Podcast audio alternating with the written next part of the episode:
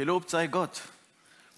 Ich freue mich, dass ich heute hier am Karfreitag die Predigt vom Kreuz halten darf. Und es gefällt mir, Paulus, wie er zu den Korinthern sagt, ich bin nicht gekommen mit großen Redekünste und ich bin auch nicht der Weiseste, aber ich möchte einzig und allein den gekreuzigten Jesus predigen. Und an dies möchte ich mich auch halten. Ich möchte euch Jesus da bringen, als wenn er hier mitten unter uns wäre. Damit wir vor Augen haben, was er für uns am Kreuz von Golgatha getan hat. Bekennst du das Kreuz? Das ist das Thema dieser Predigt. Ja, wie bekennst du das Kreuz. Es gibt viele, die haben ein Bekenntnis, in dem sie eine Kreuzkette tragen oder ein Fisch auf sein Auto haben. Oder manch anderer hat ein Tattoo von, von einem Kreuz. Und ich frage, ist das das Bekenntnis zu Jesus? Oder vielleicht sagst du, ich bin ganz nah bei der Kirche. Ich kenne das Evangelium. Ich weiß um die Geschichten in der Bibel. Ist das dein Bekenntnis vom Kreuz? Ich habe einen guten Freund, der hat sich ein Tattoo stechen lassen, obwohl ich wusste, dass er gar nicht so christlich drauf ist. Und dieses Tattoo sah so aus. So richtig schön an der Schulter. In der Mitte Jesus rechts und links die zwei Schächer, die Verbrecher. Und es sah irgendwie cool aus. Und ich sagte zu ihm, warum hast du das machen lassen? Und er sagte zu mir, ja, weil ich Christ bin. Weil ich, weil ich, weil ich, weil ich Jesus cool finde. Und weil, weil das, was er getan hat, groß ist. Ich sag, ja, weißt du denn, was er getan hat? Ich wusste gar nicht, dass du das weißt. Er sagte, ja, er starb doch dort am Kreuz. Ja, und warum starb er dort? Ja, zu Unrecht. Ja, und wer waren denn die zwei Mitgekreuzigten? fragte ich ihn. Weil ich dachte, wenn man sich ein Tattoo stechen lässt, dann weiß man wenigstens die Geschichte dahinter. Er konnte es mir nicht beantworten. Er sagte, die zwei daneben. Und so erzählte ich ihm, und ich möchte es auch euch erzählen, diese zwei Verbrecher neben Jesus, sie haben alle eine eigene Botschaft. Man könnte über jedes Kreuz eine Predigt machen. Es steckt ein Motiv dahinter, ein Sinn von Gott. Und zwar waren dort zwei Verbrecher, die beide zu Recht verurteilt wurden weil sie damals die Todesstrafe verdient haben nach ihrem Vergehen, nach ihrer, ihrer Kriminalität, die sie begangen haben. Vielleicht haben sie gemordet, man weiß nicht, was sie getan haben. Aber sie waren dort mit Jesus am Kreuz. Und dort am Kreuz mussten beide Bekenner des Kreuzes sein. Beide wussten, da wird Jesus, der sich für den König der Juden hält, mitgekreuzigt. Und beide verspotteten Jesus, steht in der Bibel geschrieben. Beide sagten, was ist denn mit dir jetzt hier? Du bist doch der König der Juden. Da komm doch runter. Ich betone, beide verspotteten ihn. Aber irgendwann, man weiß nicht wann, aber die Bibel berichtet uns, dass einer von den beiden zur Einsicht kam. Vielleicht nachdem er gehört hat, wie Jesus seinen Feinden, die ihn angespuckt haben, vielleicht wo er gehört hat, wo Jesus gesagt hat, Vater, vergib ihnen. Sie wissen nicht, was sie tun. Irgendwie hat dieser eine erkannt, der, der, der hier hängt, der meint es ernst. Er ist nicht irgendein Verleugner, er ist nicht irgendein falscher Prediger, er ist nicht irgendein falscher Prophet, er ist nicht irgendein Irrlehrer, sondern der, der hier hängt, der meint es ernst. Er redet hier vom Kreuz aus zu seinem Vater, zu Gott. Und er bittet um diese Menschen, die nicht wissen, was sie tun. Der eine, er erkannte, der, der hier hängt, er hat ein Reich. Er ist viel größer. Und er sagte zu seinem Nachbar, der immer noch weiter verspottete, hör auf damit. Wir beide, wir sind hier zu Recht am Hängen. Der, der hier gekreuzigt wurde, der ist hier zu Unrecht. Und er sagte dann zu Jesus, der der Einsicht hatte, denk an mich, wenn du in dein Reich kommst. Und Jesus, was antwortete er ihm? Du wirst noch heute mit mir im Paradiese sein. Jesus, er hat die Vollmacht, Menschen zu erretten. Zu erretten. Menschen, die bereit sind, Buße zu tun und über sich selbst Einsicht zu kriegen und sagen, ja, ich bin schuldig. Diesen Menschen möchte Gott ins Paradies holen und seinen Vater vorstellen. Jesus, er stirbt am Kreuz und er geht in den Himmel mit diesen Verbrechern. Er stellt seinem Vater nicht den König vor oder einen Reichen, sondern einen Kriminellen. Er sagt, für ihn bin ich auch gestorben. Halleluja. Jesus Christus ist gekommen, um Kriminelle, Verbrecher, Prostituierten, Vergewaltiger, wie schlimm die Sünde auch sein mag. Die Sünde kann scharlachrot sein. Jesus, sein Blut, was er vergossen hat, es schreit noch größer. Die Liebe Gottes zeigt sich darin, dass nicht wir gerecht sind, sondern der, der gerecht war, für uns gestorben ist. Wisst ihr, es gibt aber auch diesen anderen, der da hängt am Kreuz. Und der, der war so gar nicht einsichtig. Im Gegenteil, er hat sich, er hat Vorwürfe gemacht. Er hat gesagt, wenn du doch echt dieser König bist, dann hol uns doch alle drei hier runter. Ihm ging es weiterhin um sich. Selbst am Kreuz, wo er kurz bevor er starb, ist er nicht zur Einsicht gekommen. Und wisst ihr, das Traurige ist, dass wir noch heute dieses Kreuz wahrhaftig erleben können. Dieses Kreuz, was vor 2022 Jahren geschah, es kann noch heute einen Menschen erretten. Es kann noch heute einen Menschen dazu bringen, frei zu werden von Schuld und Sünde. Wir hören immer dieses Wort Errettung. Aber vor was soll uns eigentlich Jesus erretten?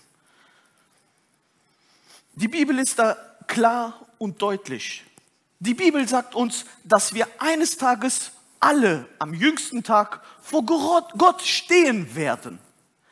Selbst wenn du dich Atheist nennst, selbst wenn du nicht an Gott glaubst, ist egal von welcher Religion du kommst, eines Tages wirst du vor dem Schöpfer stehen, vor dem lebendigen Gott. Und wenn du vor dem Schöpfer stehst, da wird nicht abgewogen, wie viel gute Taten du hast, wie viel schlechte. Da geht es nicht darum, wie Gott, wie sehr er dich gern hat. Oder wie viel Gutes du getan hast. Oder wie Manfred sagte, was für ein Opfer du gebracht hast. In Gottes Augen gibt es nur einen Menschen, der gerecht geworden ist durch das Blut Jesus. Oder einen Menschen, der leider dieses Angebot, dieses Liebesangebot abgewehrt hat und gesagt hat, brauche ich nicht. So klar und deutlich, wie die Bibel uns das sagt. Ja, so klar und deutlich möchte ich es heute euch sagen. Die Sünde bringt uns zum Verderben. Die Schuld ist nicht locker zu nehmen. Das, was Jesus getan hat am Kreuz, dass, dass er starb, das waren nicht die Römer oder die Juden, sondern das waren deine und meine Schuld. Unsere Schuld hat Jesus gekreuzigt. Und wenn wir das begreifen, dass Sünde beim Namen genannt werden muss, ja, weil mein Herr dafür geopfert hat, weil er bezahlt hat, dann können wir umso mehr begreifen, wie groß diese Gnade ist. Wisst ihr, Gnade und Gericht gehören zusammen. Wir predigen gerne von der Gnade und von dem Sieg und von der Liebe, die Jesus dort getan hat. Aber die Wahrheit ist, dass vor 2000 Jahren es einen großen Gericht gab. Und dieses Gericht, da hat Gott noch nicht mal ein Auge bei seinem Sohn zugedrückt. Er musste unsere Schuld bestrafen. Und die Strafe für die Sünde ist der Tod. Nur die große Gnade daraus ist, dass nicht du und ich sterben müssen und ewiglich getrennt werden von Gott, sondern dass Jesus es tat. Jesus, der Sohn Gottes, kam, um dich zu erretten. An diesem jüngsten Tag wird auch ein Ankläger da sein. Der Teufel. Die Bibel sagt die alte Schlange. Und er, nennt die Bibel, ist ein Ankläger. Und er zeigt mit dem Finger und sagt, den kannst du gar nicht ins Paradies lassen. Den kannst du gar nicht lieben. Den kannst du gar nicht freisprechen, weil der ist böse. Und der Teufel weiß, Gott ist nicht böse. Er ist heilig. Und weil Gott heilig ist, darf er die Sünde nicht tolerieren. Und weil der Teufel das weiß, sagt er, den Jan kannst du gar nicht da reinlassen. Der Jan ist böse, der ist neidisch, der ist habsüchtig. Der mordet in seinen Gedanken, der begeht Ehebruch. Der ist ein Sündner. Und wisst ihr was? Auch ich kam eines Tages auf den Punkt, wie dieser Schächer, der gesagt hat, meine gerechte Strafe ist, zu sterben. Ja, als ich mein Leben noch nicht Jesus gegeben habe, habe ich ernsthaft darüber nachgedacht, was ist, wenn ich sterbe? Und was ist, wenn ich eines Tages vor Gott stehe? Und wisst ihr, auf was für ein Ergebnis ich gekommen bin? Ich müsste ewiglich von Gott getrennt sein. Ich habe es nicht verdient.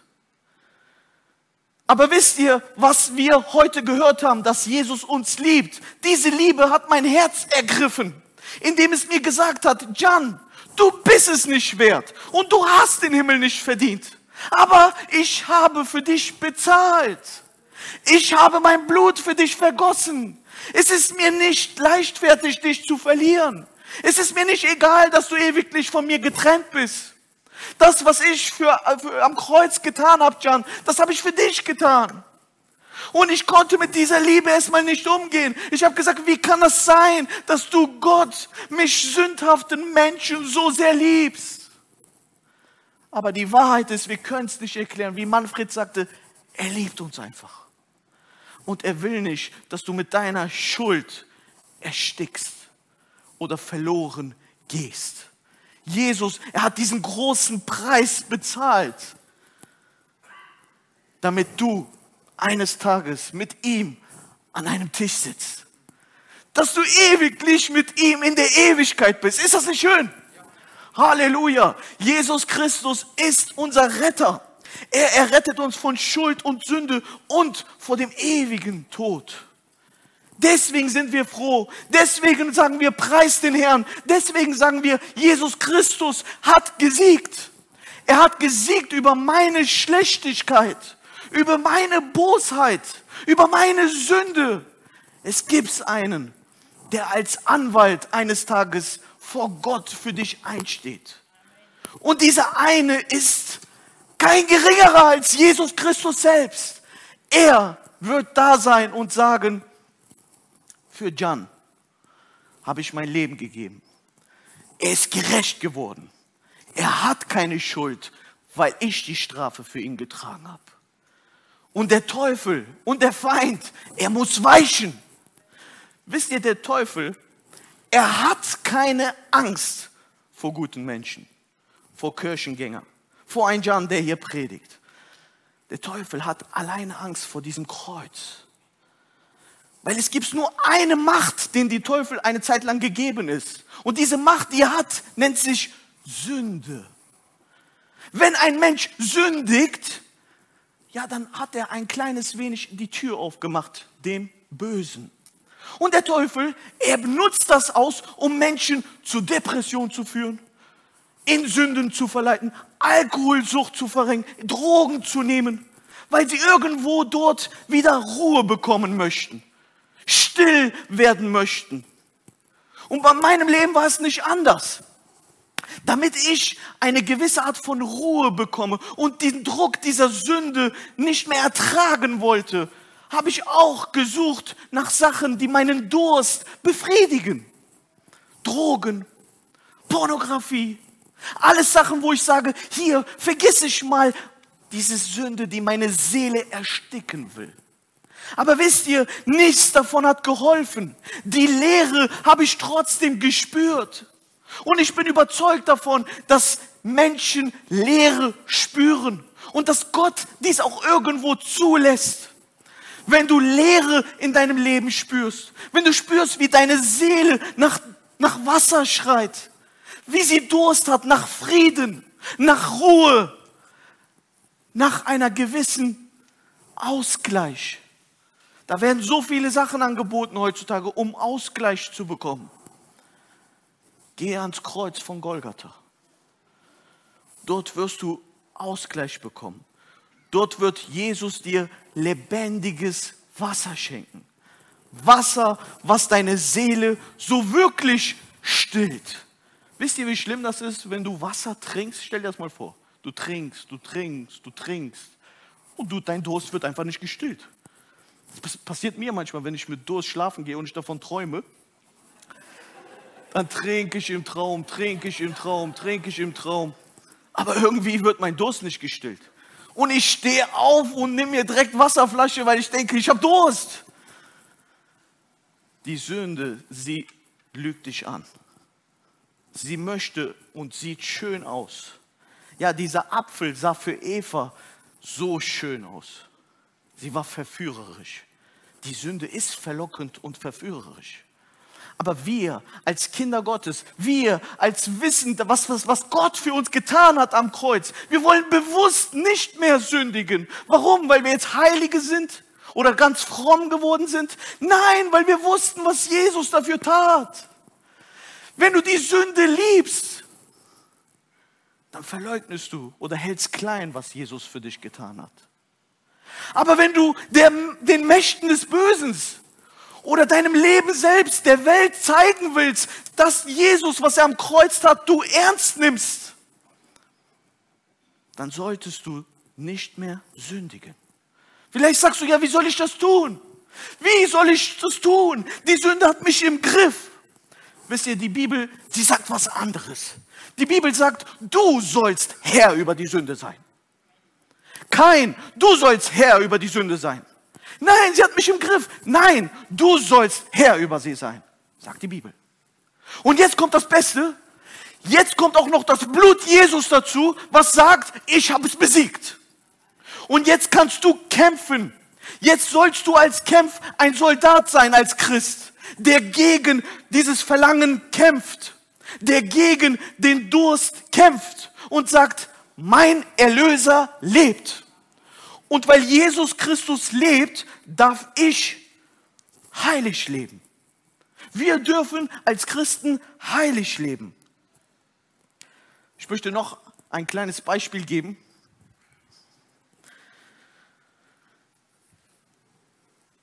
Mächte der Finsternis, habe ich eben betont, haben Angst vor das Kreuz. Mächte der Finsternis, anders ausgedrückt, Dämonen. Und wisst ihr, ihr wisst ja alle, ich bin aus dem, aus dem, aus dem islamischen Hintergrund. Ja? Mein Papa ist ja Türke. Meine, meine Oma und Opa sind heute noch im Islam. Aber mein Papa hat sich zu Christus bekehrt und somit er und sein Haus, auch wir heute, meine Schwester und ich. Aber damals war das gar nicht so einfach. Da konntest du nicht mal eben eine Christin heiraten. Und ich möchte euch kurz davon berichten. Mein Papa hat meine Mama geheiratet und meine Mama ist eine Italienerin. Also ich bin halb Italiener, halb Türke. Und meine Mama war bekehrt. Sie hat an diese Botschaft von Christus geglaubt. Sie hat das angenommen, angenommen, dass Jesus für sie am Kreuz starb. Punkt. Sie lernt meinen Vater kennen Und da gibt es auch noch andere Zeugnisse, aber ich will es nicht zu lang machen. Auf jeden Fall war meine Oma strikt dagegen.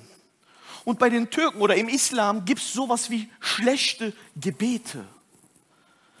Wir würden heute sagen, das sind Fluchgebete. Und da sind ok okkulte Sachen mit im Spiel. Und man schickt irgendwie, ja, Unfälle auf die Person oder, oder Sachen, die sie kaputt machen. F richtige Flüche. Und so ging meine Oma zu einem, der das gut kann und sagte, du musst meine Schwiegertochter verfluchen. Weil ich will nicht, dass sie meinen Sohn heiratet. Die ist Christin, mein Sohn ist Moslem. Das kann gar nicht laufen. Und dieser Magier hat gesagt, ich krieg das nicht hin. Ich schicke dich zu einem anderen Magier in der Türkei, der ist größer als ich. Meine Oma flog bis nach Türkei. Sie musste ein Foto mitnehmen meiner Mutter hat das gemacht, um mich kurz zu fassen. Sie ging dorthin und der Magier fing an, dort Flüche auszusprechen und wollte in diesem Foto irgendwie reinpieksen. Und mit einem Mal schreit dieser Magier auf, ah, meine Augen verbrennen. Diese Frau hat etwas in sich, was größer ist als meine Macht. Halleluja. Liebe Geschwister, meine Mutter war ein normales Mädchen, die das Kreuz angenommen hat. Sie hat an den geglaubt, der die Mächte der Finsternis besiegt hat. Der, der, der am Kreuz hing, er ist nicht nur irgendeiner. Er ist nicht irgendein Prophet. Er ist nicht der, der gute Sitten hat oder der gute Werte hat, wie die Nächsten lieben. Nein, der, der am Kreuz hängt, hängte, war Gott.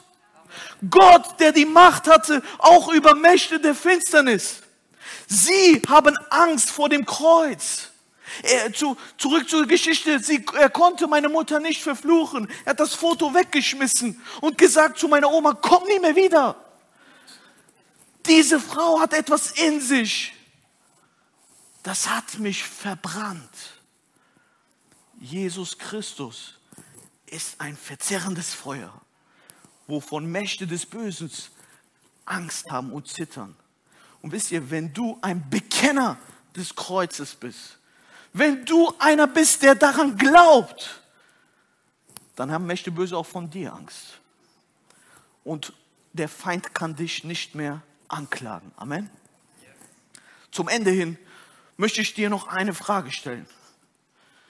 Wenn du jetzt vor Gott stehen würdest ja, was ist, wenn Jesus jetzt hier wäre, hier auf der Bühne?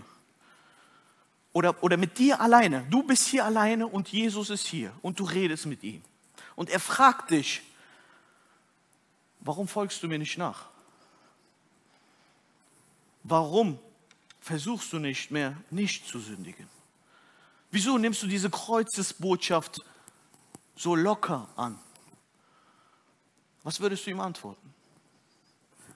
Ich glaube, wenn Jesus hier wäre, er würde dir eine Sache zeigen. Er würde dir diese Hände zeigen, die er durchbohrten ließ für dich. Wisst ihr, ich möchte euch heute nur sagen, Jesus Christus ist heute noch da, der dich ruft und sagt, komm zu mir ich habe einen hohen Preis dafür bezahlt, damit du mein Kind wirst. Ich möchte nicht, dass du erdrückt wirst von deinen Sorgen, von der Sünde oder von irgendwelchen Mächten der Finsternis, die dir Angst machen. Es gibt einen Sieg. Es gibt etwas, was dein Leben verändern kann. Und dieses etwas bist du. Jesus, er hat alles vollbracht. Er hat gesagt am Kreuz, es ist vollbracht. Das, was Jesus getan hat, war schon genug. Du brauchst nicht mehr. Das, was du tun musst, das, was du noch hinzufügen musst, ist dein Glaube. Und es anzunehmen, dass Jesus Christus der Herr ist. Amen. Ich möchte mit euch noch beten.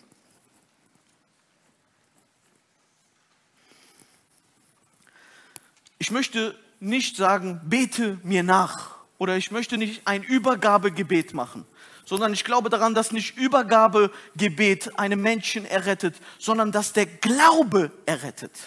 Und deswegen möchte ich dir Fragen stellen, während wir jetzt hier vor Gott sind.